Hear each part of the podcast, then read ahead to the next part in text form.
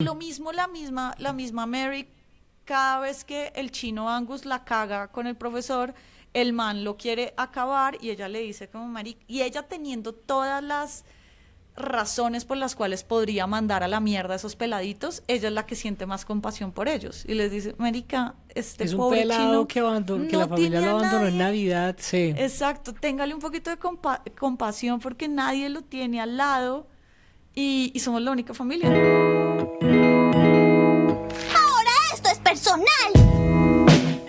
Hasta la vista, baby. Oye, él quiso matarme. ¿Acaso no lo recuerdan? Noto bankruptcy! This is personal.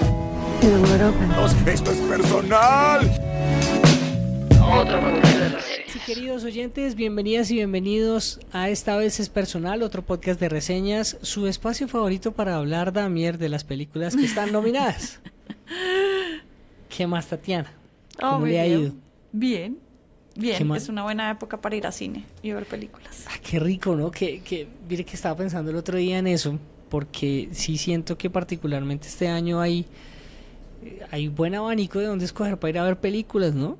Sí, están, sí, no recuerdo, el año pasado fueron como menos, pues estaba todo al mismo tiempo en todos lados, que creo que ya había solventado lo, lo interesante, ¿no? Como las nuevas y todo eso, pero ahora hay otra, otro tipo de, de películas interesantes, o sea, como un abanico más amplio. Además que hemos estado, pero también, mire, o sea, llevamos haciendo este podcast ya un año larguito, Tatiana, y creo que Mm. eso también habla del ritmo que le hemos cogido para poder ver películas y También. analizarlas, ¿no? También me ayuda a estar pendiente de eso, porque si no, perfectamente me podría quedar viendo la repetición de The Office una y otra vez, entonces... Sí, ¿no? La zona de confort, ¿no? Que si no es The Office es Friends y si no es Friends es eh, How I Met Your Mother. eh, pero sí, la, la película, la serie, la serie cómica y que lo acompaña a uno. Mm, Que alivia también en y alivia también en medio de tanta Damir que pasa en todo lado, ¿no? Que es un poco el por qué amé tanto la película que teníamos como tarea para este, para este episodio, que se trata de The Holdovers. The Holdovers. Tatiana, ¿cómo le fue con la película? No, me gustó. Sí, pues es entretenida. Yo siento que, yo creo que te había dicho, como, es bonita pero olvidable. Eh, que fue lo, sí, fue lo primero que usted me dijo, ¿no? Apenas sí, eh, la terminé. Es linda, pero Y- olvidable. Y mire que para mí fue, uf, mi- mire, si lo va- voy a serle muy sincero, eh, yo necesitaba ver una película así en estos momentos. Sí. Y creo que en parte porque le estaba echando mucha cabeza, como que mientras la estaba viendo estaba notando cosas de lo que veía, obviamente de lo que uno va sintiendo y decía, es que llevaba, llevaba rato en el que estaba esperando una película así y después le estaba echando cabeza. ¿Por qué? Porque al final es una historia que me parece que es sencilla. Ujú. Y siento que pasa es porque precisamente por eso. Ahorita antes de que eh, nos reuniéramos para grabar, decía, pero, pero, ¿cuáles de esas películas que están nominadas me voy a repetir después? Lo pensaba así. Y yo no sé si usted de pronto tiene alguna que usted diga, ah, yo me repetiría esta y esta y esta. Eh, pero en ese listado, The Holdovers para mí entra. O sea, esa es una película que si yo me encuentro por ahí canaleando, te- teniendo cable, o si la veo por ahí, un día la pongo porque es una película que, o sea, no me va a poner mal. O sea, sí me va a poner mal, pero no me va a poner mal. Me da felicidad me- verla. En mi, en mi caso, yo creo que sí me la encontraran canaleando. Cuando, cuando uno canaleaba, Mm, yo, yo la, o sea, la dejaría. Como de, Sí. ah, mírala así para, para que me haga ruido. Pero no me la. No me la. O sea, si me la encuentro en una plataforma, no le daría play. Eh, creo que de las 10 películas, tal vez me repetiría. eh, Anatomía de una caída. Eso me lo repetiría. También. Me pareció, me, me pareció chévere. Pobres criaturas, tal vez. Oppenheimer, tal vez. Me repetí Barbie, pero para ver eh, lo para el ejercicio, sí. para el ejercicio que vamos a tener al final, pero sí, eh, no, no la tengo tan, no, no la sentiría tan, tan, tan como necesaria, pero sí debo decir que es una película como una película feel good, feel good movie, que te termina haciendo sentir bien y que pues eh, estar, estar tranquilo y estar feliz al, al, al finalizar de verla. Eso me pareció que eso sí tiene esta película que en general el resto para la mayoría de gente no las tiene. Sí. Y creo que eso, creo que es- eso sí hace la diferencia con esta película. Es que creo que yo ya acabé el listado, creo que ya me las vi todas. Y estaba viendo precisamente entonces de esas cuáles me repetiría. Y mire, American Fiction, me la repito. Anatomía de una caída, me la repito. Barbie, le he tenido una pereza hacer ese ejercicio que dijimos que vamos a hacer, pero me lo tengo que hacer. Significa que no lo voy a volver a coger. Killers of the Flower Moon. Es que es muy larga, hombre. Sí, sí, Eh, no. The Holdovers, me la repito. Maestro, no le gasto No. más minutos. No, yo maestro no le gasto un peso más. ya me la vi dos veces y me la vi en cine otra vez, me la repito. ¿Ah, te la viste dos veces ya? Sí, sí, porque yo No. fui a verla en IMAX cuando la estrenaron y después fui a verla con mi vieja. Y Mm. parce, me gustó más en la segunda vez, me la disfruté más. Mm. Eh, Past Lives, eh, si Oppenheimer está en la en eh, canaleando la veo. No. o sea, por ahí unos 10 años que llegué a Premier Caracol, la veo. cuando nos volvamos viejitos, más viejitos y, y paguemos cable porque extrañamos esas cosas de nuestras vidas y canaliemos cuando estén en Premier Caracol. Donde esté en la Con casa de mis papás y bien en. Premier Caracol ahí, la pongo. Eh, Past Lives, eh, probablemente, pero no le doy muchas posibilidades. Eh, pobres criaturas, meh, de pronto sí, pues no, no porque sea mala, sino porque, pues, no sé, no, no es una película que digamos yo compraría en Blu-ray para tener y volverla a ver. ¿sí? Sí, no creo que todas las películas, o sea, y es que esa es la otra. Siento que hay gente muy cinéfila que las repite y que las tiene como en su hemeroteca y todo eso. Ajá. Hay, eh, pero creo que uno tendría en su hemeroteca otro tipo de películas y esto, pues, Sí. digamos, es chévere ir a cine y verlas y todo, pero siento que hay unas que es en esa biblioteca del corazón no entran todas. Mm. Yo este año no he tenido una así como la biblioteca del corazón. Yo hasta hace poquito y creo que fue tal vez unos 3, 4 meses me repetí Ajá. todo al mismo tiempo en todos lados. Mire que yo la iba a poner el otro día y me dio pereza. Sí, Sí, o sea, sí, como era, que, pues, y era básicamente porque Amazon era como lo único que había como en Amazon para ver. Y yo, Sí. bueno, pongámosla. Y, Y- y no estuvo mal. Sí. No, no, Sí, no, y seguramente uno llorando se la como disfruta. la y- vez. Claro, uno la ve, ya la ve uno Pero- con otros ojos, ¿no? Pero sí, pero por ejemplo, hay películas que yo sí, o sea, como me la vi, no me la repito. Como de Son of Interest, yo no me la repito, no porque sea Mm. mala, sino porque es muy hueputa, pero ya hablaremos en un próximo episodio de esa película. Empecemos entonces a hablar de Holdovers, eh, dirigida por eh, Alex Payne. Alex Payne, eh, a ver, que ustedes lo pueden recordar por, yo no sé si se vio Downsizing. No. Em, ah, no, no, me la perdón. vi Super Size. Me. no, no exactamente. Pero eh, el hombre mm, dirigió Entre Copas, Sideways, también con Paul Sí. Giamatti, muy buena. Eh, dirigió eh, Downsizing y me parece que Los Descendientes también la dirige él, que es la de George Clooney em, con eh, Shailene Woodley, que es esta chica de Sí. mm, Big Little Lies, De- creo que se llama. sí. Eh, Sí. eh, esa película también esa es muy película bonita, es muy buena. chévere. Y esa película Sí. es de las que uno la coge y no se la repite. Y, y en parte me parece que también pasa por eso, porque es que eh, las películas de este man eh, me parece que son como también algo de, o sea, no sé si decir es un poquito como comida de confort también, ¿no? Que lo pueden hacer a uno sentir bien. Y en medio de todas estas vainas que estamos viviendo y que en la actualidad, eh, más allá de la coyuntura del país, pero también la coyuntura mundial y de lo que implica también el verse películas que lo dejan a uno pensando como un berraco, como hablamos la vez pasada de, The Zone of Interest, esta es de esas películas que le devuelven algo a uno, que le devuelven algo a uno. Eh, y voy a arrancar con mis preguntas, Tatiana. Ok, chan, chan, chan, chan. Ah, pero antes, antes Dígame, yo creo que eh, hagamos un resumen con spoilers para entrar de una vez al, al, al tema. Adelante, Para- su merced.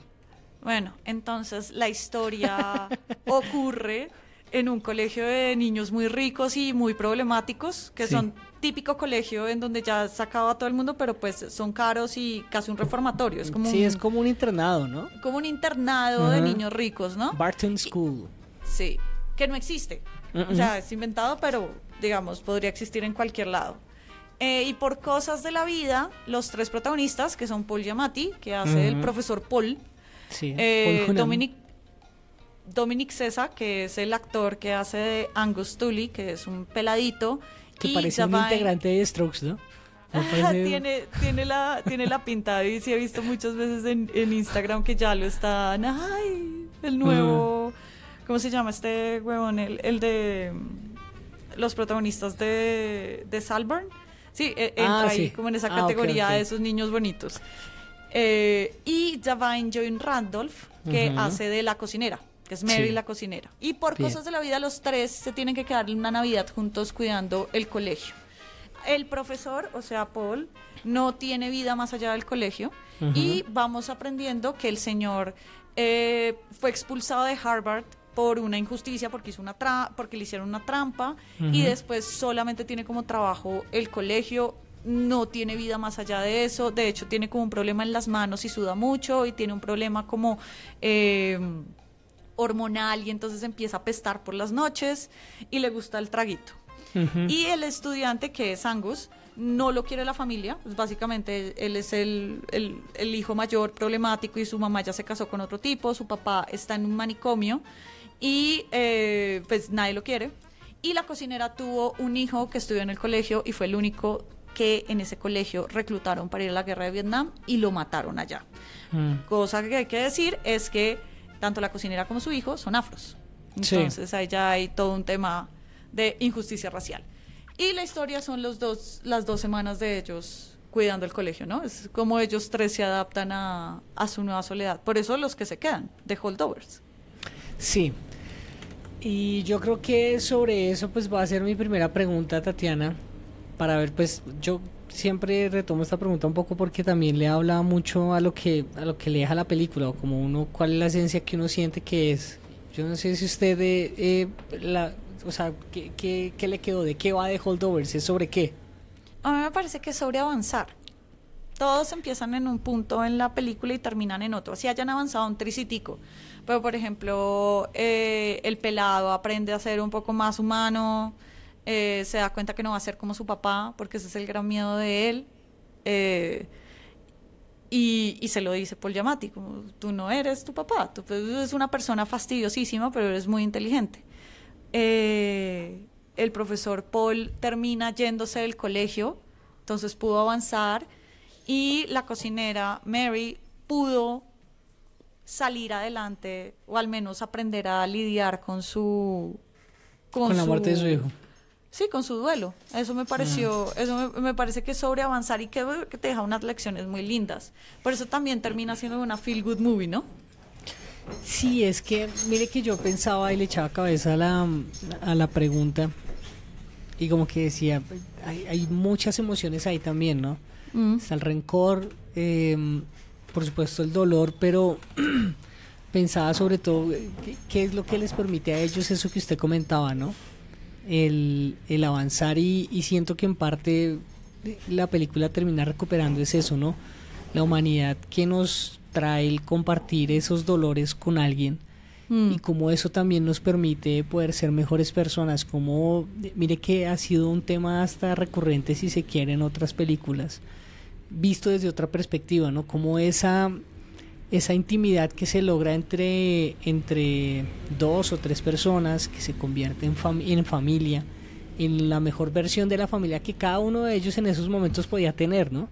Que todos habían perdido sus familias todos llevaban un dolor por dentro y ninguno y todos reaccionaban hacia el exterior por cuenta de eso pero no se lo contaban a nadie y es eh, básicamente el poder desahogarse o el poder soltar esas cosas lo que les permite a ellos entender que no son una mierda de personas ¿sí?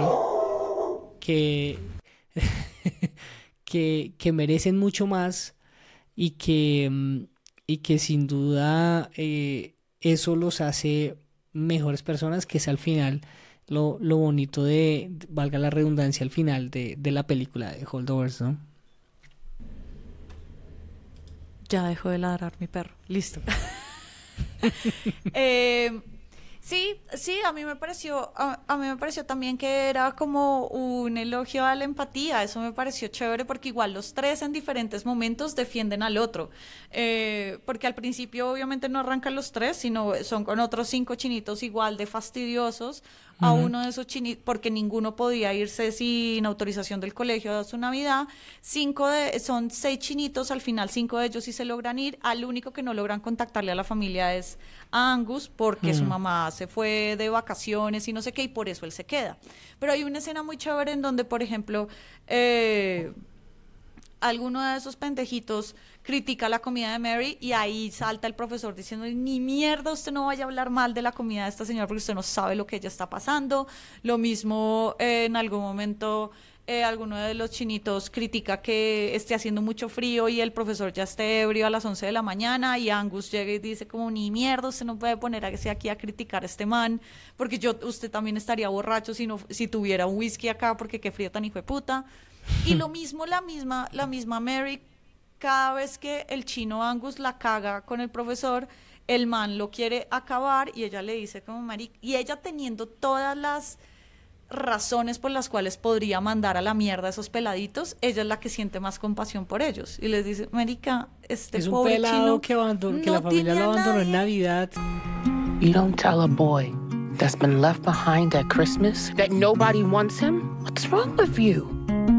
Sí. Exacto, téngale un poquito de compa- compasión porque nadie lo tiene al lado y, y somos la única familia, entonces relájese.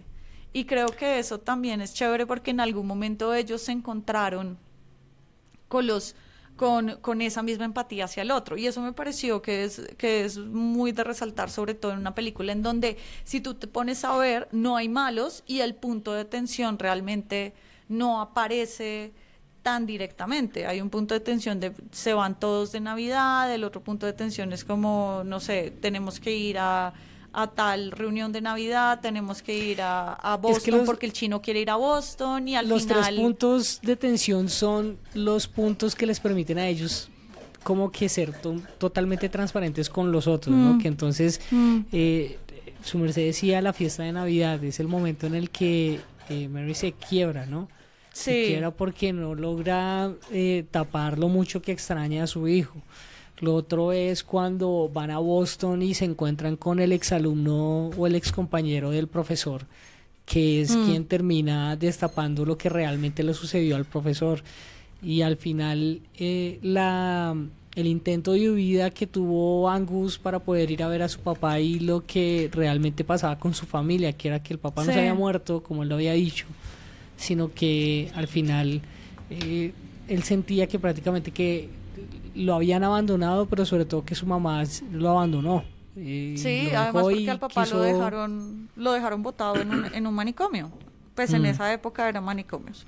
Y el señor tenía esquizofrenia, entonces tanto y- y- Angus como el profesor tenían depresión, o sea, sí. pues obviamente es, es, es muy duro para, para ambos, pero también bonito encontrarse así, porque hay un momento en donde, en donde Paul le dice a Angus como tú tienes que tomarte una pastilla para que para poder levantarte de la cama, ¿cierto? Y, y nos damos cuenta que él también se la toma. Entonces, el normalizarlo también, ¿no? Como que no juzgarlo y decirle, parce, eso pasa fresco. O sea, yo también estoy en, en las mismas, sin decirlo, ¿no? Porque en ningún momento lo dice él, sino No. simplemente le... eh, pues como no que hacerte un gran show sobre eso. empatizar está con bien. eso. Sí. Eh, ¿Cuál de las historias le duele más?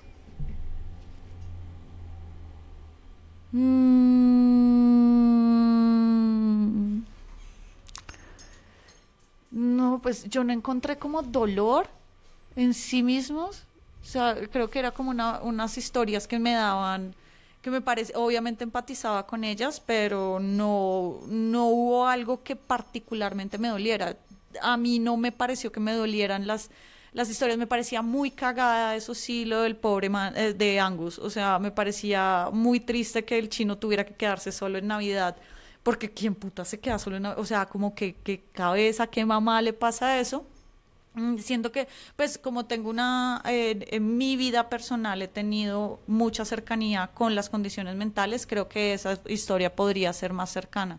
Pero en general las tres me parecían muy tristes. Sobre todo, por ejemplo, el de Mary me pareció como, men, o sea, y que creo que por eso es que esta, esta chica Divine está tan ganadora en esta temporada y es como lo, lo sutil que es su dolor.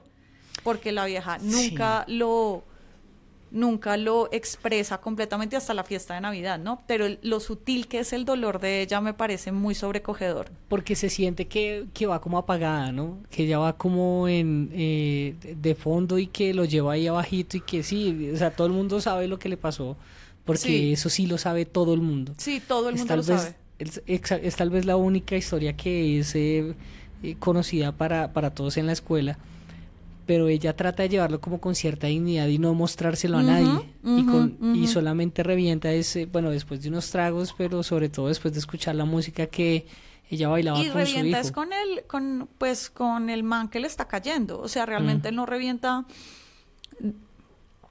pues, digamos, revienta de alguna forma, pero igual terminan la fiesta, ellos se van y la vieja está entera, Sí, no pasa nada, la vieja va y se queda con su familia, se y se van un refugia. poco porque, claro, porque quieren, o sea, sienten que ya no es el lugar para estar ahí, o sea, que ya como que eh, pasa, que, que de hecho, mire que tenía una, tenía una pregunta ahí de fondo y era eh, que, ¿qué decía el personaje de la relación del profesor con el personaje de Miss Lidia?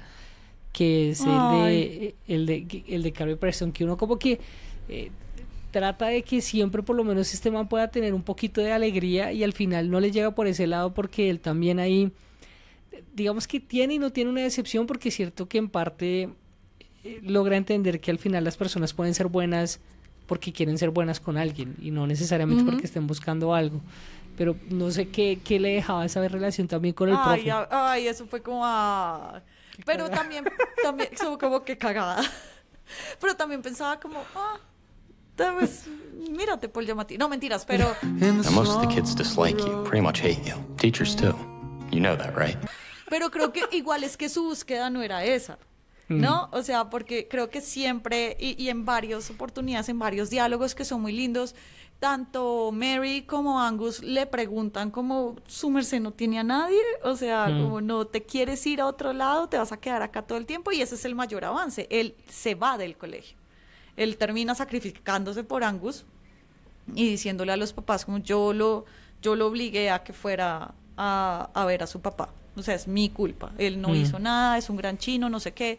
Y en medio de todo como que entrega algo de sí que es muy valioso, pero pues se gana algo que es irse a, a escribir su monografía, su libro, su no sé qué, porque es un tipo lleno de miedos. Y Mm. pues ya superó el miedo de salir del colegio.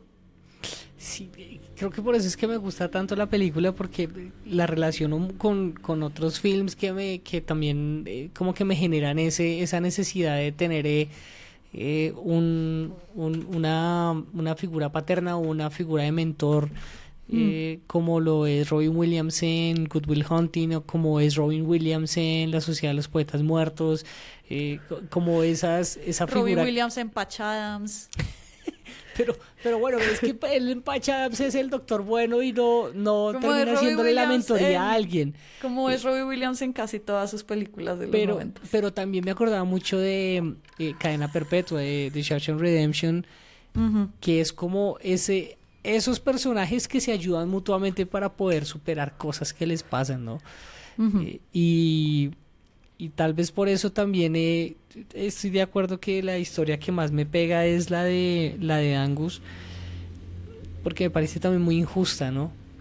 Y, y un poco es el paralelo de lo que también pudo haber sido en su momento la infancia para el mismo profesor y creo que por eso conectan bien porque él mencionaba que el papá era una grandísima porquería y por eso la frase que usted mencionaba y que de Sí. hecho rota mucho en, en las ceremonias de premios y, Sí, y es, esa es la que van a poner cuando lo nombren en la nominación. Don't get me wrong, you have your challenges. You're erratic and belligerent and a gigantic pain in the balls, but you're not your father. You're your own man. Y la que van a poner de Zavine, me imagino que va a ser cuando estaba borracha o en algún momento cuando, cuando se encuentra la primera vez con Paul Giamatti, seguramente va a ser esa, que es nuevamente como la sutileza de su duelo. Y, y, y donde y donde finalmente el mal le dice mm, que no que no tiene por qué pensar que él va a ser igual al, al papá eh, que es que, que es posible eh, un poco como hablándose también a él mismo no ujú. como Sí, tratando pues de de lo que algo él ya había, ya se había hablado. Sí, nosotros hablábamos em, de del dolor que cada uno de esos personajes eh, siente, pero me, eh, me, me quedó sonando esta pregunta y yo y en estos momentos sabe que no me acuerdo por qué la hice, pero no sé si si usted cree que hay algo más allá del dolor que terminó uniendo a los personajes. Si hay algo en lo que coinciden ellos, si hay un, algo que, eh, que para cada uno de estos es, es, es como un mínimo común denominador. Yo creo que es el encuentro con la empatía. En medio de todo son personas muy duras, pero al final, al final por dentro son personas que son buenas, que son empáticas. Eh, digamos, la película hubiese sido muy diferente si el chinito de pelo largo, rubiecito, fuera el que se hubiese quedado, pues ese tipo era inmamable. Entonces creo que ya tenían como cierto tipo, se veían personas muy maduras, incluso el mismo pelado, y el mismo pelado lo decía, como yo debí haber salido del colegio hace rato, pero tengo 17, casi 18 y aquí sigo. Eh, y creo que sí, o sea, creo que eso es lo que los une también, más allá de los dolores que tengan. Además, y- eh, porque te pones a pensar, si hubiese existido otro tipo de personajes, no habrían hecho lo de la Navidad, digamos, como de conseguir un árbol de Navidad, regalarse cosas. Mm. Ese tipo de vainas me parece que son las que realmente los pegan. No son los duelos que tienen. O sea, los duelos son el principio, pero siento es porque son, porque al final están buscando familia. Entonces se hacen a su mejor momento. Al final, al final, la escena al final es súper chévere porque es como, bueno, llegó año nuevo, botemos este petardo, creo que es, Sí. y están viendo el año nuevo en televisión, o sea, como todo el mundo, el planeta entero hace el 31 de diciembre, que es ver la televisión para cuando es año nuevo. Sí, yo creo que ahí dan el punto, ¿no? Que es eh, la ausencia de familia, ¿no? Y cómo al final terminan ellos convirtiéndose en una familia. Sí, es, es un poco esa vaina, ¿no? Encontrar humanidad, pero me parece que también el director ahí tiene mucho de mano, ¿no? Que lo hace muy suave. Es que el man no forza ninguna conversación o no forza eh, tampoco los mismos conflictos de, de los personajes, sino que deja que en medio de ese escenario, pues, claro, los pone a un límite, ¿no? Los voy a dejar encerrados y ustedes tienen que convivir y miren a ver entonces cómo se van a entender. Pero, pero en ningún momento se siente una historia forzada. No, Paul Giamatti de hecho lo decía en una entrevista con Jimmy Kimmel hace poco y es que eh, tenía la intención de que se viera una película vieja, una Mm. película del 70. De Eso Sí. ocurre todo del 70 al 71. Y, y tiene como ese aire, como aire de película familiar y todo, y, y que son películas que ya no, casi no se hacen, eh, pero creo que tiene ese, esa, esa subtrama o ese, como esa segunda narración en donde hay un dolor permanente y se encuentran, digamos, es la excusa para encontrarse. Sí, ahí hay algo de eso porque también lo comentaba por ahí Alexander Payne en, en una entrevista, si no estoy mal, que le hacen en, en Associated Press. Y él cuenta que la hace en los 70 también porque él siempre se soñó con hacer una película ambientada en esa época porque él creció, o sea, él fue adolescente en esa época. Mm, ¿sí? Entonces, en parte también el man como que, que, pues, que quería eh, tener la posibilidad de ambientar eh, una película ahí. Eh, Esta película, esta pregunta no la tenía ahí preparada, pero yo creo que aguanta analizarla porque ya, pues obviamente revisando vainas de prensa, no sé si usted también haya visto, pero el ojo del man, ¿por qué carajo? Ah, sí. ¿Y usted sabía que el ojo de Paul Giamatti era así o no? Me enteré anoche que no era así, que todo el mundo creía que era, que era así, que el tipo decía en esta misma entrevista con Jimmy Kimmel como, hay gente que me conoce desde hace 50 años y creía que yo tenía el ojo así, es como, ¿por qué? Pero pues, o sea, su fisionomía le ayudaba a eso porque él tiene como los ojos como salidos, Sí. pero al final era un lente de contacto Ajá. que lo ponía, había alguien que se lo ponía y el lente de contacto ni siquiera le permitía ver. Entonces, básicamente, el tipo siempre hizo la película ciego de un ojo. Sí. Le tengo un dato curioso sobre eso. Eh, quien hace el lente, de hecho, es una experta en diseño de lentes que se llama Cristina Patterson, que no quería trabajar para la película.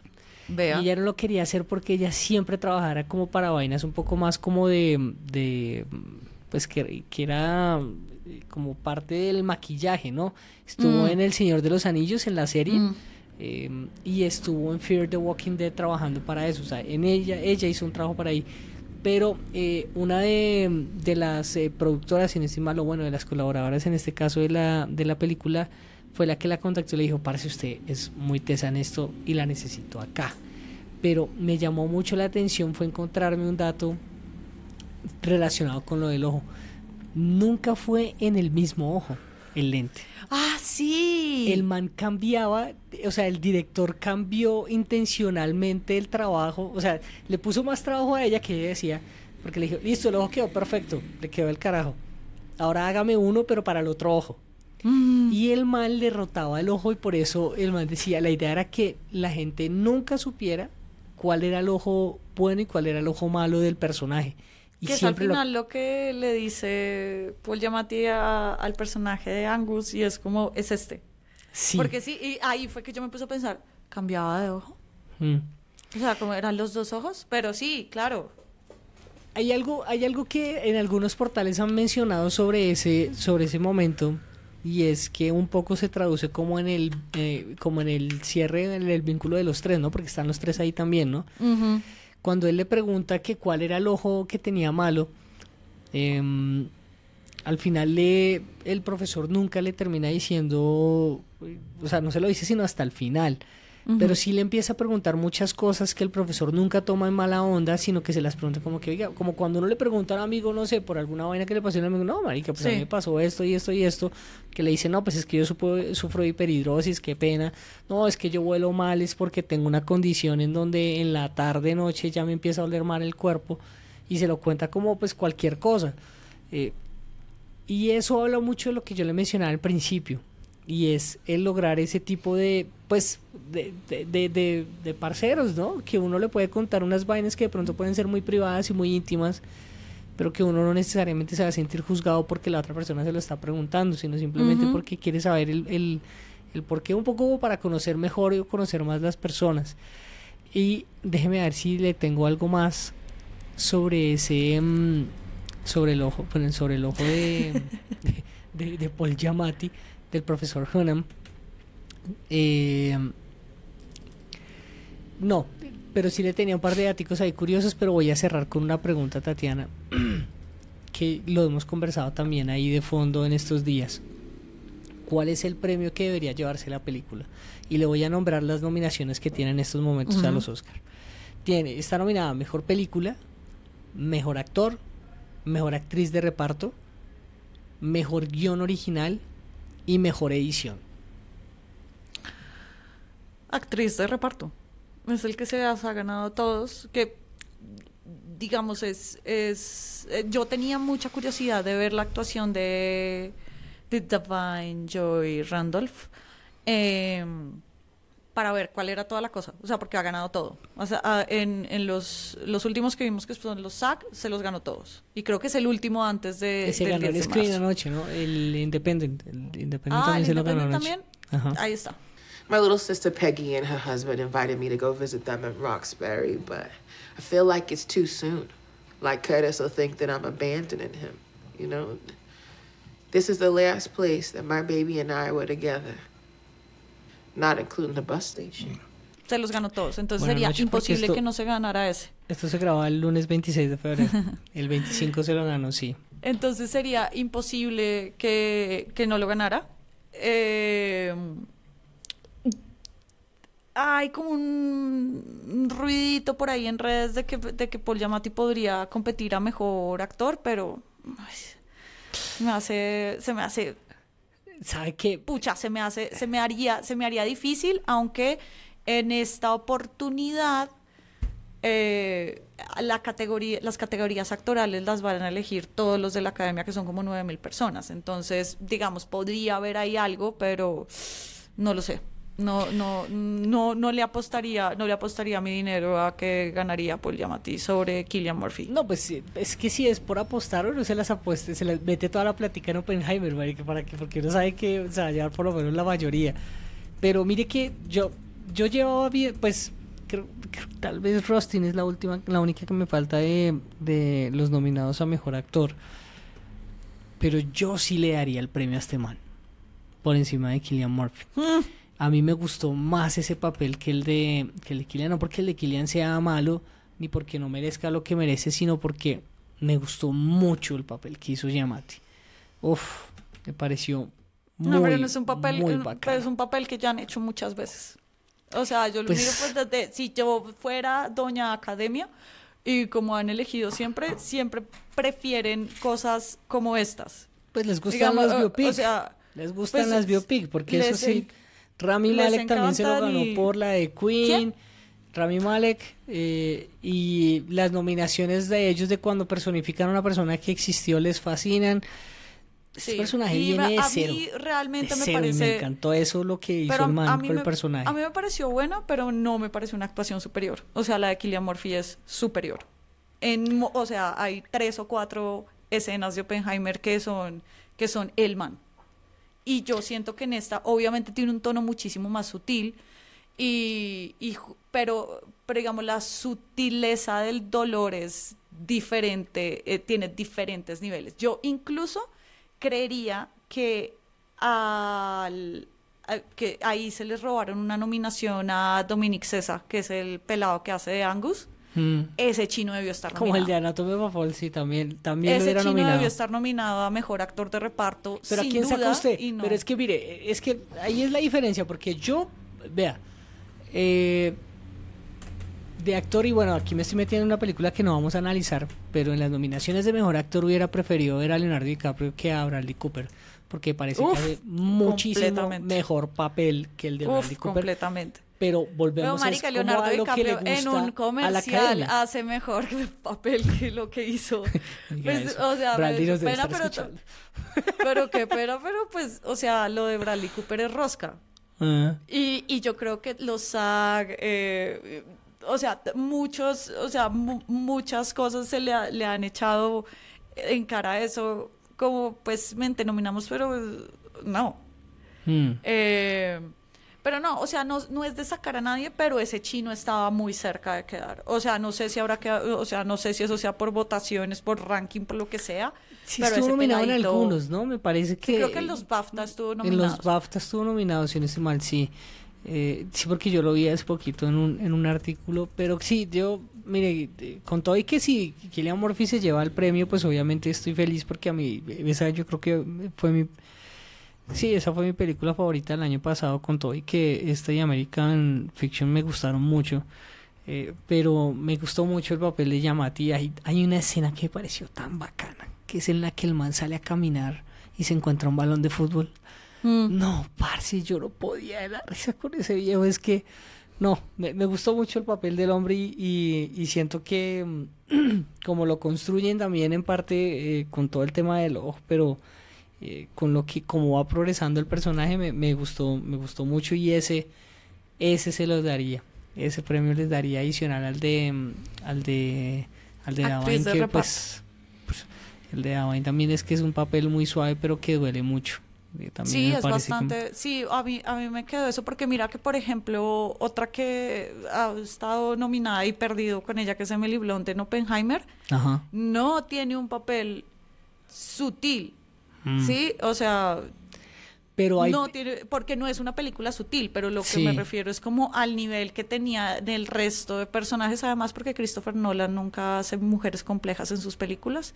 No. Eh, Pues habla de entonces, él, ¿no? Me imagino también, ¿no? O sea, él Obviamente. escribe, escri- él escribe escribe desde- Pamanes. Pamanes, Él sí. escribe sobre hombres. Mm. Y pues así ha sido toda su carrera. Bueno, eso será para otra conversación. Pero digamos, pues su historia no es, digamos, la historia de, de, de, de la esposa de Oppenheimer, que podría ser una historia muy emocionante. No la desarrollan tanto como desarrollan al papel de, de, de Mary en The Holdovers. Y creo que por eso también es un personaje mucho más rico. Mm. Eh, Que Y no sé, lo que te decía, siento que el de Paul Giamatti es un personaje que ya hemos visto. Sí, sí, pues... A mí, a mí, no, No a mí sé. me molestan cuando ganan las biopics, solamente uno cuando una vez se lo ganaron Eddie Rainway, eh, el man que hizo de... Ah, sí, el de la de- dama, mm, la chica no, no, no, danesa, ¿eh? la chica danesa no, pero es que él se lo ganó primero con el de Ah, con el de... Stephen Hawking. El de Stephen Hawking, sí. Ay, me, me lo parte. Hoy no se lo darían. Hoy No me no lo se lo parte darían. completamente. Se lo debieron haber dado a, a Michael Keaton. Pero sí, sí es cierto Sí. que Paul Giamatti se merece un Oscar pronto y Michael Keaton también. Sí, Pero no no, fue en esta. eh, mire que es que me quedaba Ahora sería un pensando... Sí, seguramente sería el palo, eh, pero pero quedaría muy contento si se lo gana él y no se lo gana, no se lo gana Killian, pero igual eh, también como que le hago mucha fuerza a Killian para que se lo lleve, sino que me quedaba pensando que es que le quedan a unos momentos, usted ahorita como mencionaba a Emily Blunt y en Oppenheimer, eh, si le fueran a dar el Oscar a ella por algún momento, yo se lo daría por la parte en la que le está dando la mano o le ofrecen la mano cuando le están entregando el reconocimiento a Oppenheimer. ¿Se acuerda de ese pedazo?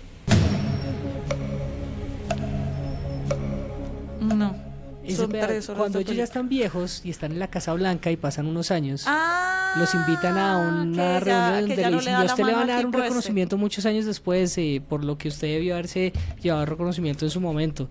Y muchos de los que lo jodieron le dicen, por ese momento yo le daría el Oscar a esa vieja porque me parece que fue pucha, es, uf, es, es tremendo, es tremendo pedazo, pero... El, y, y eso también lo, eso es lo que pasa con las con las actrices y los actores de, repal- de reparto son un momento no sí, son un momento sí, Eh, no salen siempre por eso son de reparto son exacto. un momento pero pero siento que el de el, el, el, el personaje de Maryland eh, pues sí es muy superior a las que están ahí compitiendo Oiga, ¿sabe que no, no me acuerdo cuáles están ahí? Eh, ¿Usted recuerda quién más está ahí en, de actriz de reparto? Está Emily Blunt por Emily Blunt, Oppenheimer. sí. Está Daniel Brooks del color púrpura. Está Ah, América es que Ferrera por. Barbie.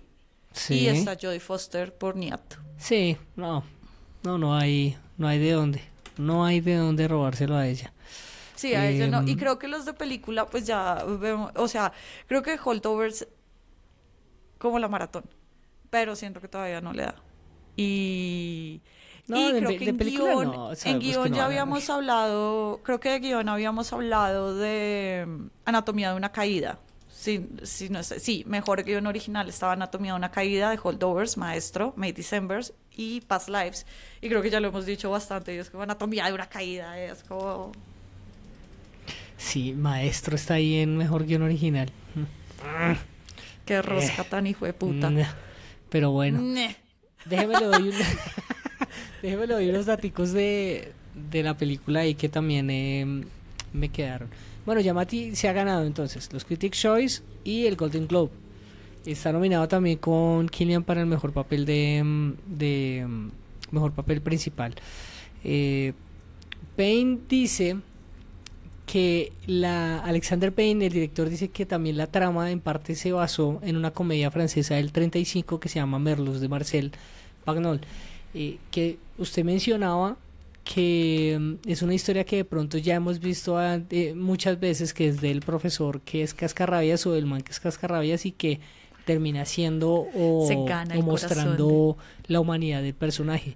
Hay una película muy chévere también en Har- ambientada en Harvard, en Harvard que es con Joe Pesci y con Brendan Fraser sobre mm, eh, muy como por esa línea que se llama Con Honores que también me gusta mucho y creo que es que a mí me gusta mucho ese género. Eh, Yo Eh, creo que sí. Ahora que tú mencionas a Brendan Fraser, creo que también hay una cosa que viene como en, entre comillas, detrimento de la posibilidad de que Paul Giamatti se gane el Oscar y es que hace un año se la dieron a alguien que tuvo que cambiar su cuerpo o tuvo que Sí. utilizar, que fue Brendan Fraser. Pero Entonces, Killian Murphy también alcanzó para el papel. Y eso lo contó él Pues en una Cillian entrevista. Murphy- pues bueno, eso no Cillian se lo Murphy contó a va- Kimmel también, de hecho. Killian Murphy baja dos kilos, marica, y se desaparece. O sea, tampoco es que haya sido como... Todo "Ay, le queda grande, ¿no? cuerpo". Sí, o sea, todo le queda grande y ahora sí, sí, o sea, como que él tiene esas facciones. Creo que era el mismo peso que tenía en Peaky Blinders, o sea... Es así como, Pero el man sí Killian dice, Murphy no "Sí come me- esta noche y mañana se despierta así de flaco. el man decía, dejé de comer. Le decía a Kimmel en la entrevista que le hizo hace poquito a, um, a Emily Blunt y a Robert Downey Jr., sí. Sí. Eh, y él decía, pero hubo un momento en el que yo dejé de pesarme porque si no me iba a angustiar. Lo que pasa es que eso me ayudaba para, para como entrar en el papel, para sentirme un poco más aislado, decía el man. Mm. Eh, déjeme entonces le, le dejo un último dato que me parece que también es chévere. Los tres personajes sí tienen una inspiración en personas de la vida real. David Hemmingson, que es el guionista, quien de hecho trabajó en How I Met Your Mother eh, y trabajó en otra comedia, joder, madre, ahora se me, se me olvidó cuál era.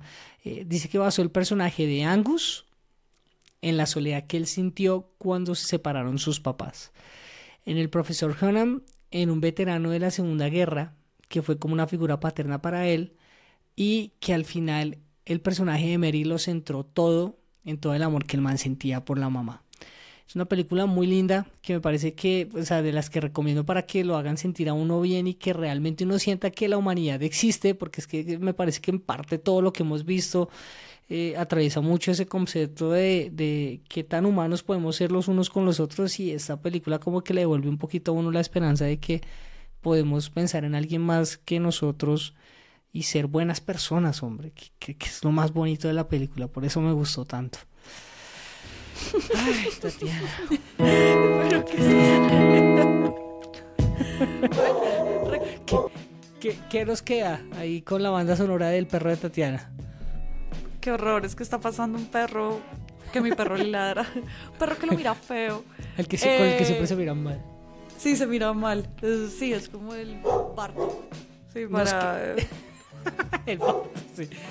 Nos queda entonces eh, un calendario que de hecho ya cuadramos, pero que nos quedan algunas eh, reseñas eh, ya en esto, lo que es la recta final para los premios Oscar que se entregan, si no estoy mal, el próximo 10 de marzo. Y la siguiente es, creo que la pone su merced adelante. ¿Cuál sería? American Fiction. Vamos por la recta final con las películas más gringas. American Fiction es bien gringa. The Holdovers es bien gringa. Ajá. O sea, es, es de ese género que te gusta, bien gringo. Sí, sí. Pero yo creo que le va a gustar mucho. Ahora, No, se ve, se ve muy chévere, se ve muy chévere y además eh, Jeffrey, Jeffrey Wright eh, fue la única razón por la que yo seguí viendo la muerte de Westworld. Era una gran, gran serie en su primera temporada y ya para la cuarta fue Estiércol Fresco. Y la única razón por la que yo la seguí viendo era por Jeffrey Wright. Así que esa, esa me la veo con todo el gusto. que si les soy honesto, eh, tanto él como Yamati están ahí peleándoles de Oscar a mi tío Killian. Es que eh, son actuaciones muy sencillas, pero pues En tu corazón, pero véase, eso no va a pasar. No, pues. No, en tu corazón, o sea, en el Oscar siente un corazón también, seguro ¿no? les daría tres a todos. Todos merecen un premio. Todos ganamos el tiempo, vamos a recogerlo juntos. Exacto, exacto, pero pues tendremos que mirar, o sea, yo creo que nos queda en, de tarea si en algún momento habrá alguna que alguna persona que po- contra todas las todos los pronósticos de todas las temporadas de premios eh, se lleve el Oscar y no se lleve nada más. Que no recuerdo que haya sucedido. Ah, Voy a averiguarlo, voy a averiguarlo a ver. Tatiana, Sí, a muchas ver gracias. Muchas gracias, Muchas merced. gracias. Y a todos ustedes que nos escucharon y que se conectaron con esta vez es personal, un podcast de reseñas, muchísimas gracias. Recuerden que nos pueden ver en YouTube, Spotify o escucharlo en su plataforma de podcast preferida. Chao. Esta vez es personal. Otro podcast de reseñas es un podcast creado por Tatiana Duque y Diego Fero, producido y editado por El Rotolo Media. Si nos quieren escribir pueden hacerlo a nuestras redes sociales, arroba Karen Duque y o arroba Diego Fero. Así nos encuentran tanto en Instagram como en Twitter o X. Si quiere escribir un poquito más largo lo puede hacer al mail el correo del rotolo arroba gmail.com. Y finalmente, si le gustó este episodio, no duden en regalarnos una calificación 5 estrellas o recomendarnos con sus amigas, amigos o familia. El voz a voz es lo que más nos sirve para crecer en comunidad y por supuesto en oyentes. Gracias por escucharnos. Nos oímos muy pronto con otra reseña.